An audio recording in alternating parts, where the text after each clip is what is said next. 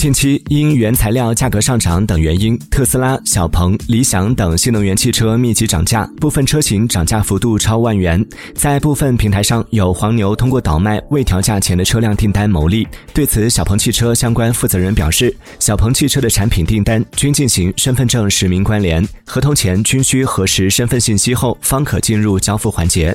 小鹏汽车还表示，如有客户因个人原因取消预订，车辆订单将重新纳入统一管理。不存在私人二手订单转卖的可能性。